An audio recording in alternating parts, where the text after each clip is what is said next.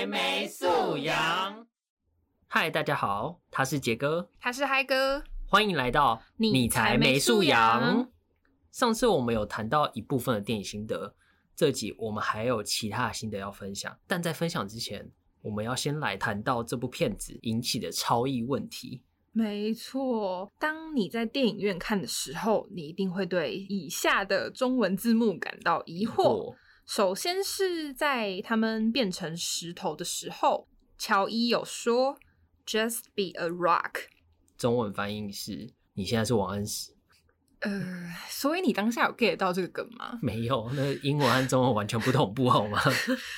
后来就是译者好像有解释，是说他说最主要是因为秀莲跟着那个威门冠夫姓嘛，然后威门姓王，对，姓王，然后他们是夫妻，所以就变成他们是安在一处，然后他们现在是石头，嗯，对，所以就变成内幕的画面是石头，好深哦，我我觉得真的是 没有想到这么远，译者不知道在干嘛。然后再来是那个梅姨跟秀莲在打架的时候，就有一句台词，就是说：“It's cold, unlovable bitches like us make the world go round。”中文翻译是“武媚娘爱缺，夺掌全世界。”刚刚你讲中文的时候，我真的好想笑哦，就是 真是完全 听不懂你，对，完全看不懂我在说什么，就是到底跟武媚娘有什么关系？而且什么是爱缺啦？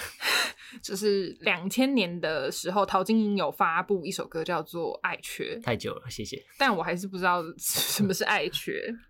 然后再来是那个乔伊那时候站在那个巨大黑洞门口的时候，他有说了一句：“Because it's all just a pointless whirling bucket of bullshit。”中文会翻译成“这一切都是大变版的咒术回战”。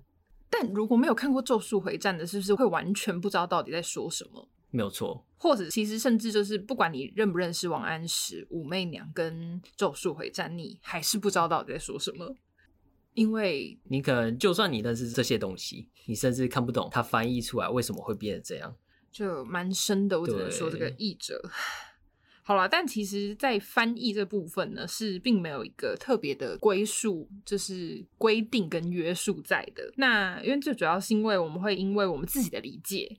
还有文化差异啊，所以会造成就是翻译的部分会有一个非常大的落差。嗯，那最主要也是因为因为是属于外文嘛，这种东西其实并没有一个正解在。我们有很多的翻译的形式存在。没错，我后来其实也有去找这部电影翻译者，嗯，因为大家都提到哦超译啊什么的，我有找到他脸书，他在脸书上解释他的逻辑以及考量。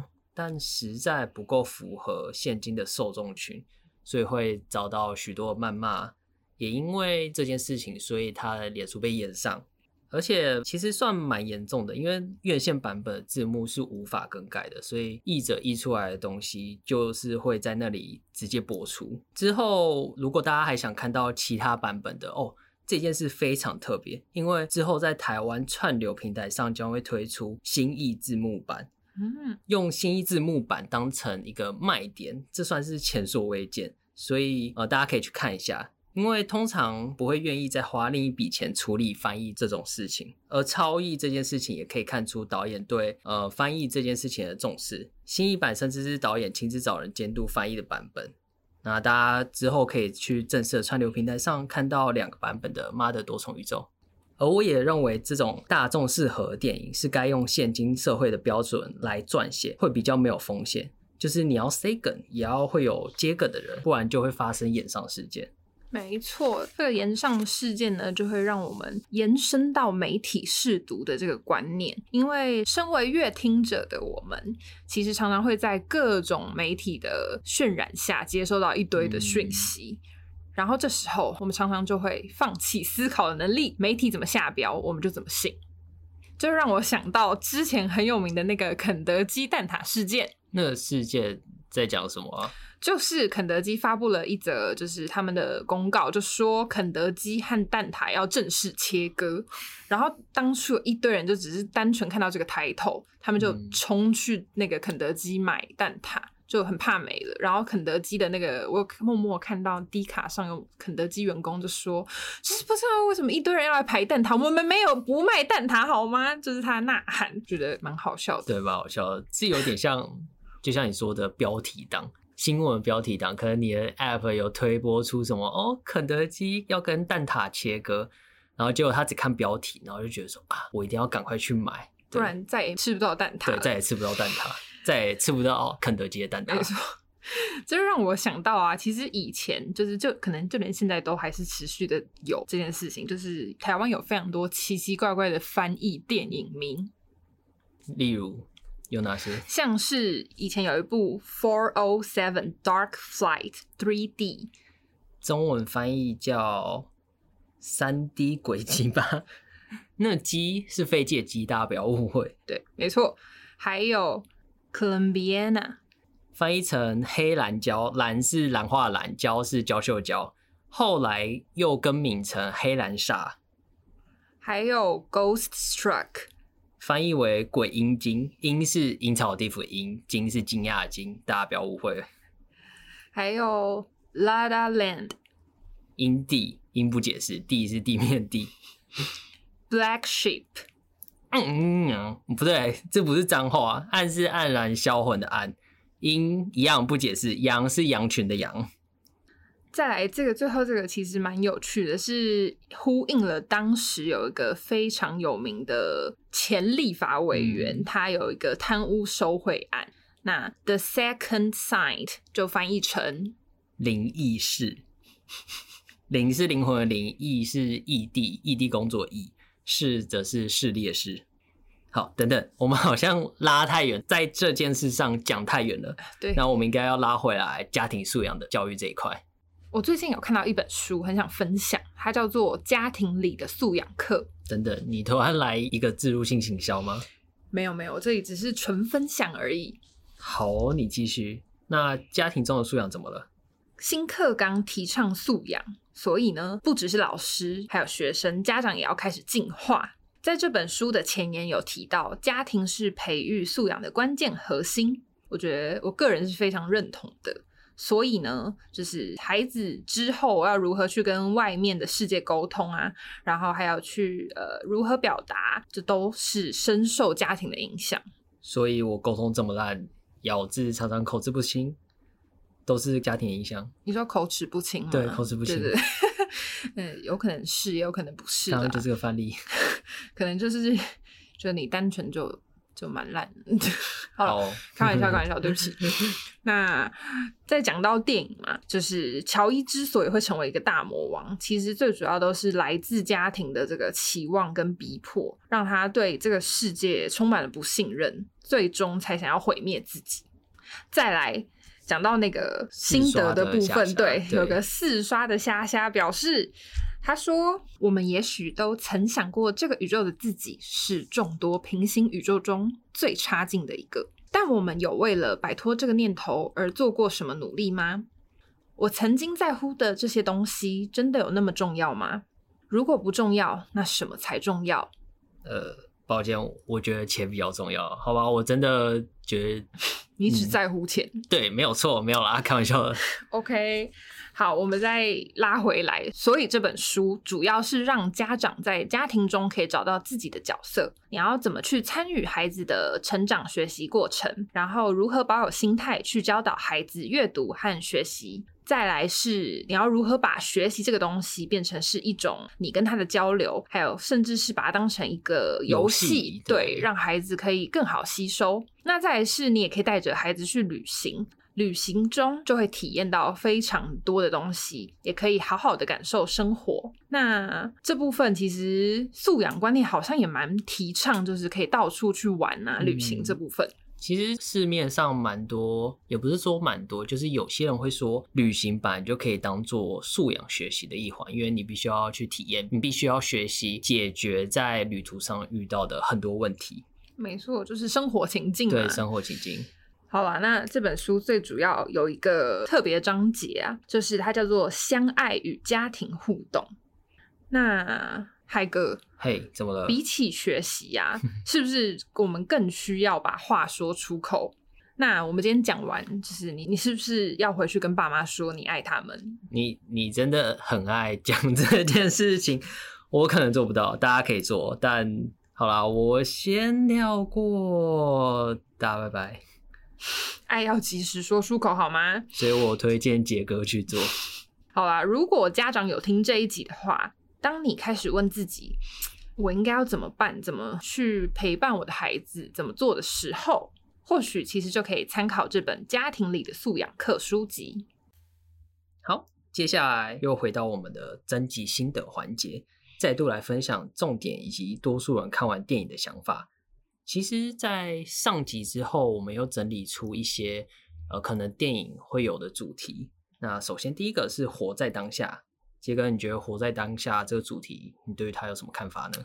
就是时间不可逆啊，所以活在当下，要赶快去发现、去感受，然后还要知足惜福。哇，这个是好杰哥的发言，心灵鸡汤，对，心灵鸡汤发言。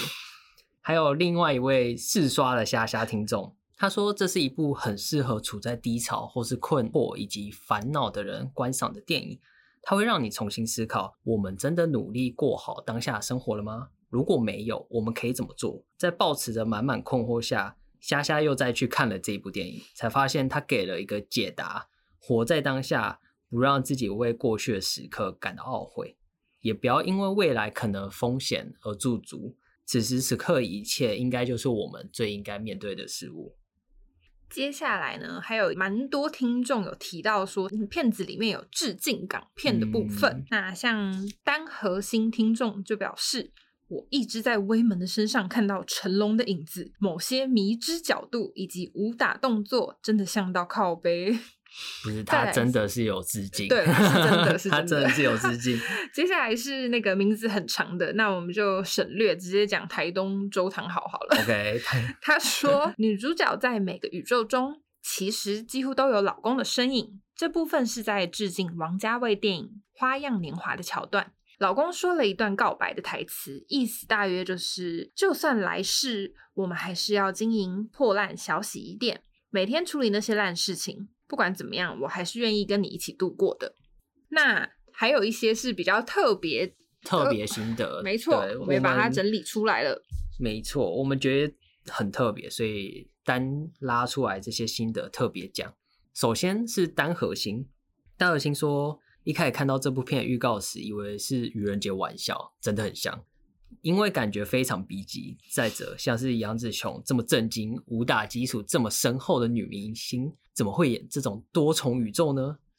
因此，对于这部电影，他完全不抱任何期待，甚至把它当成茶余饭后的笑话看待。但是很快的，丹鹤清说，他就被席卷而来的好评啪啪打脸。接下来是名字很长的 台东周汤，好，他怎么又回来了？好，他的心得是，相比鬼片或侦探悬疑片的正常氛围，妈的多重宇宙的开头压抑感跟喘不过气的节奏是刻意的，也不是刻意的。嗯，这就好像平常在为日子奔波的你我的缩影，会遇到各种麻烦。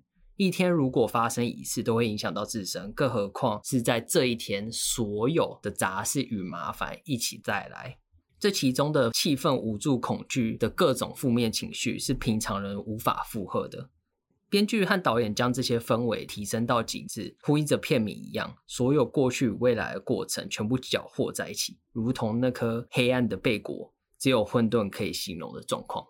好耶！我们终于把所有的心得都讲完了，yes，对，终于。好，那我要结束了。哎，等等，你对于多重宇宙难道没有其他什么特别想法吗？我想想，例如说香肠手啊。哦，讲到香肠，我我其实对那个就是有一段他拿着大香肠甩的时候，你确定？就那时候我真的一开始真的想说，哇，是什么士林大香肠啊？就是拿香肠当双节棍嘛。然后后来我很认真的仔细一看，才发现它不是香肠哎 就是我觉得这个导演。就是就是很疯狂，对，真的是有让我吓到，因为真的很脑洞大开，巨大，就是你没有 想到这部分蛮有趣的。那嗨哥，你有还有想我印象特别印象深刻的吗？对我印象最深刻的是他有致敬料理鼠王的部分，就是哦哦，哦料理鼠王，对，就是在那个小猫嗯熊，小熊吗？小熊猫、小猫熊、小浣熊，小浣，算了，坏了，我不知道，我不知道它到底正确名称，对，正确名应该说正确名称。然后他就在致敬料理鼠王吧，就是小浣熊在他的头上对操控他，帮忙做料理，嗯，对我觉得那段还蛮，就是后来他不是，还背着他一起去追车。对对对对，为了要找回那个小小猫熊，好啦，奇怪，不知道就。是他的那只熊，对他的那只熊，反正导演就是其实安排了很多很有趣的桥段，像是那个啊讲座，就是一堆人想要抢着去做讲座，你还记得那一段吗？哦，我记得两个对，就是大家都抢着要去做那个讲座，因为可以触发去另一个宇宙嘛的那个触发点，然后就会想说，哎，怎么会有这样的想法去做讲座这件事情？对，这导演其实也是在里面掺杂蛮多有点 唯的伪唯暴力没有说对，的一些小小小细节蛋，对对彩蛋对而且我觉得脑洞真的大开，这其实一般人真的不会想到，像蛮有趣的。像我记忆深刻还有练舞那一段，就是小拇指也可以是 练舞的一环，他把小拇指肌肉扩展成很大，超对，超大是超酷。这是不是想要背后的意义？是不是就是人有无限可能，就连小拇指都可以有无限可能？对，也同时在表现出秀莲有它的可能性存在。嗯，对我自己个人是觉得这样。对，但这蛮深的，因为一般人不会想说用小拇指去表达，嗯，真的蛮酷的。好啦，我们差不多做结尾了。那我们下一次的主题是什么啊？下一次的主题我们会提到医学素养。哦，好，重讲一次医学素养。抱歉，我又口齿不清了。我们讲医学素养，会带你从绘本认识你不知道的医学小常识。好，那我们下次见喽，拜拜。下次见，拜拜。没有默契。